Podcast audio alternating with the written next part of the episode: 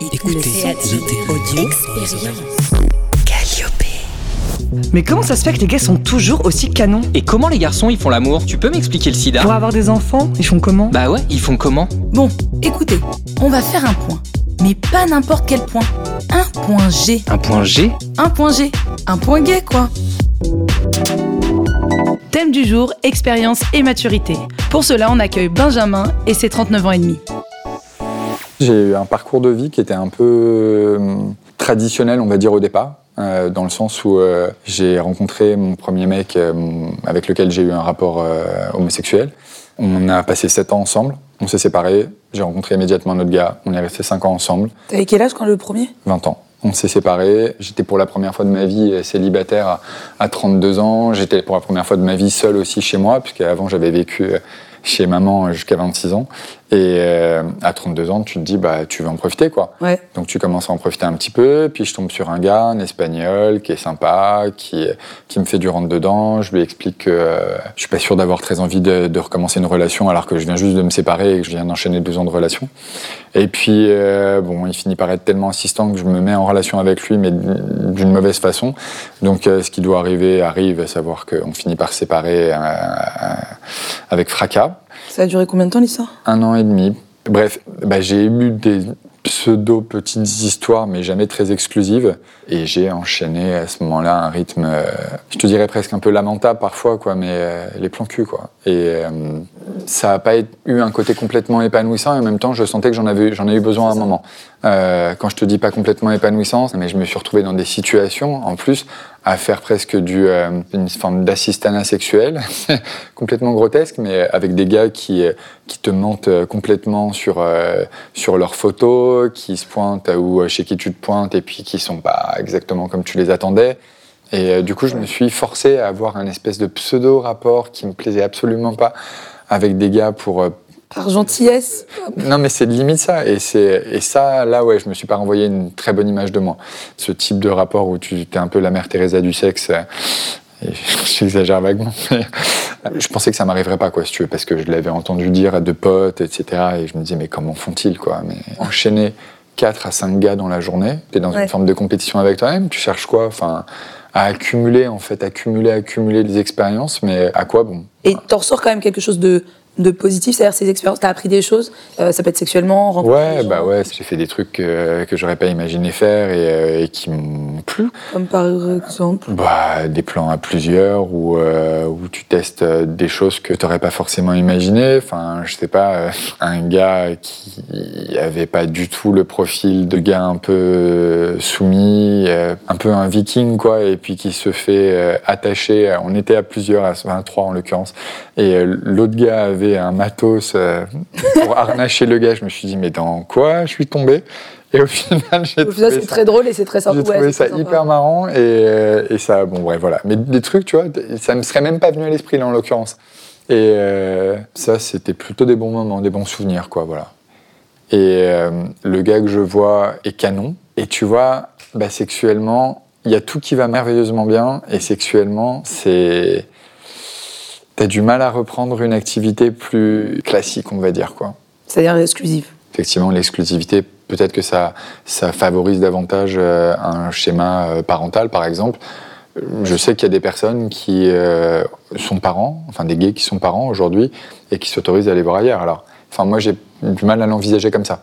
Euh, j'ai eu l'occasion de te dire que j'avais euh, un projet parental. Je ne sais pas s'il se réalisera à court terme, puisque je ne suis pas sûr d'avoir euh, envie d'avoir un enfant à 45 ans non plus.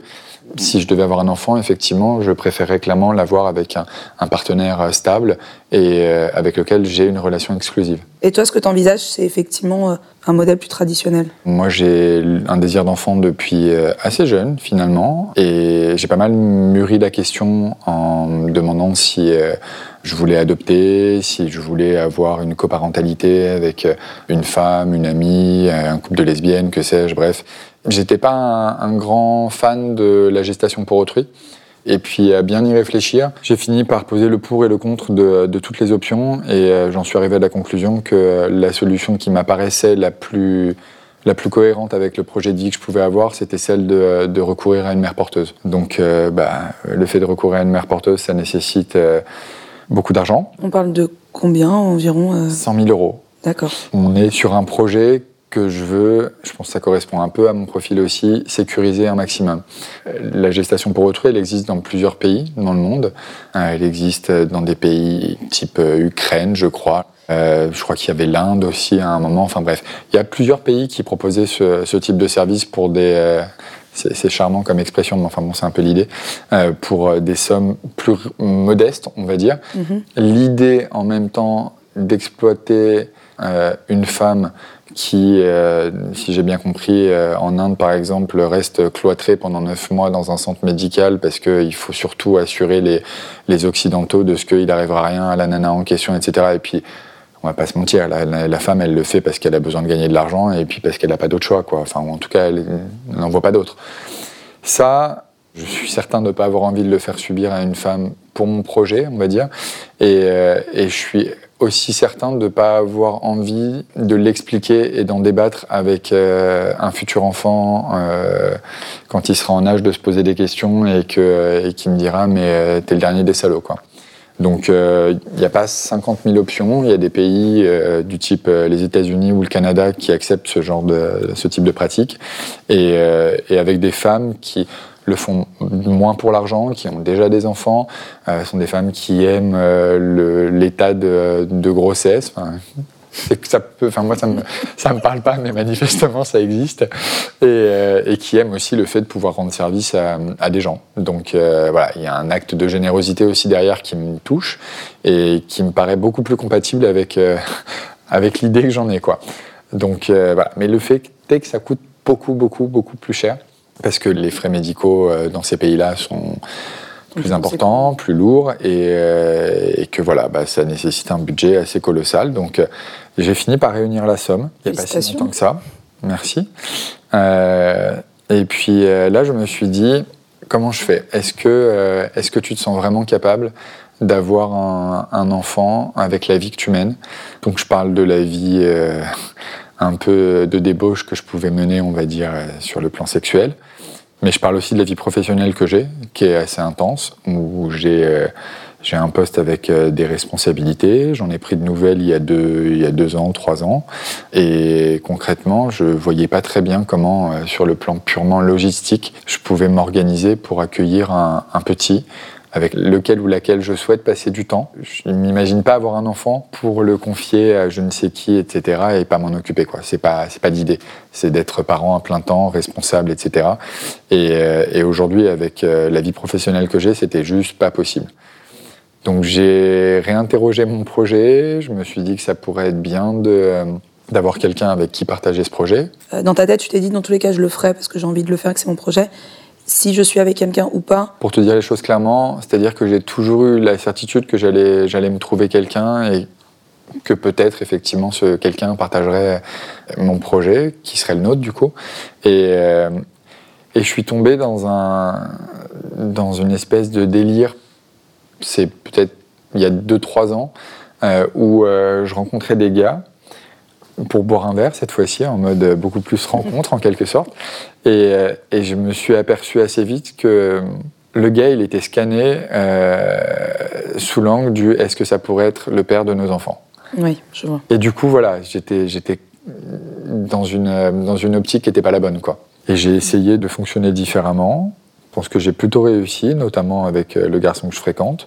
Et aujourd'hui, j'essaie de me, me détendre un peu, on va dire, sur le sujet et de laisser les choses se faire avec, euh, avec ce gars. Et puis, bah, on verra bien comment les choses évolueront. ouais.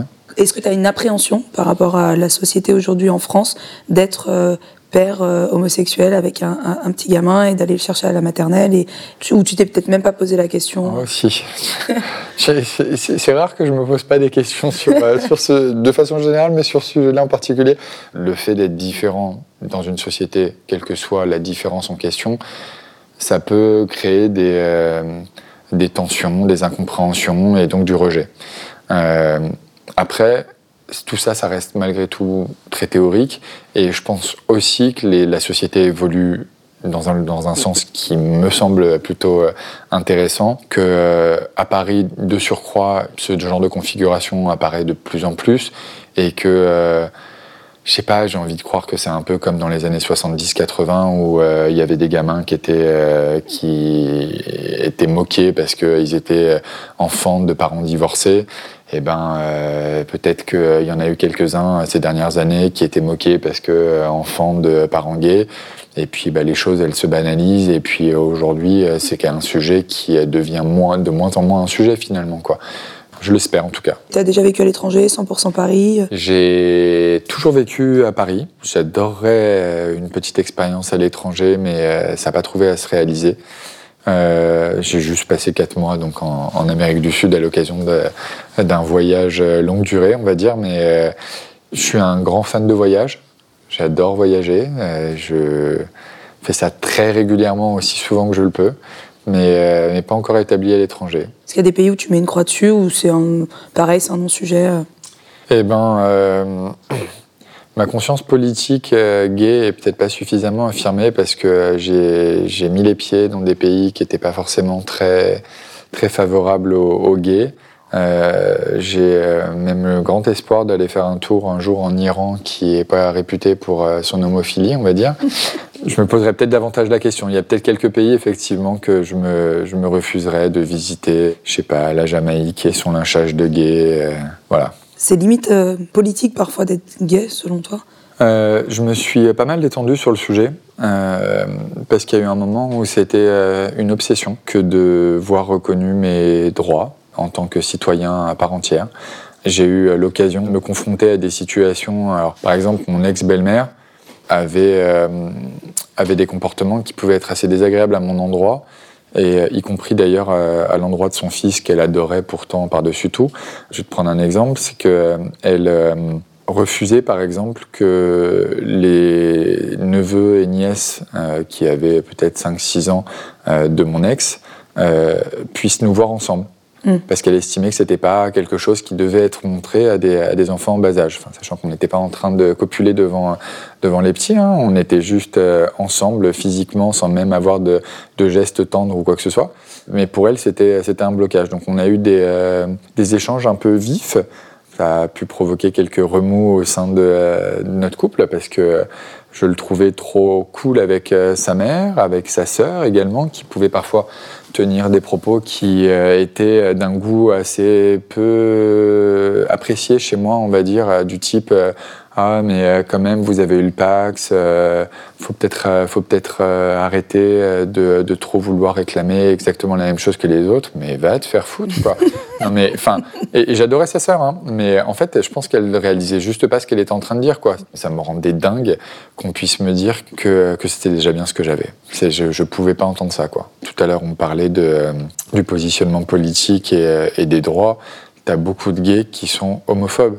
Mais il y en a, il y en a, il y en a plein. C'est-à-dire? Bah, Concrètement, si tu veux, le fait de, de voir euh, de voir les gays, euh, bah là aussi, euh, enchaîner euh, les gars et du coup ne pas forcément réussir à, se stabiliser alors qu'ils pourraient l'espérer.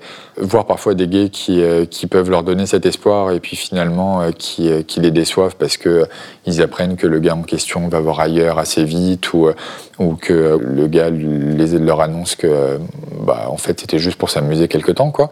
ça les fait littéralement exprimer un sentiment de haine pour, euh, pour, leur, euh, pour leurs semblables.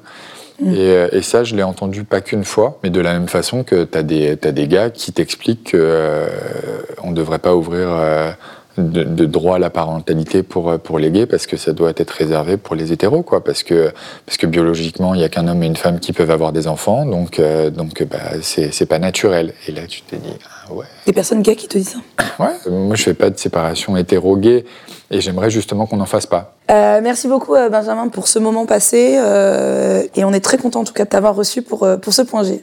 Eh ben, avec grand plaisir. Moi, ça m'a fait plaisir de participer également. J'ai hâte d'écouter aussi les autres expériences des personnes qui viendront s'asseoir sur ce joli canapé. Bah, c'est déjà fini? Bah non, les épisodes sont disponibles sur toutes les plateformes de streaming et retrouve Point G sur Facebook et Instagram.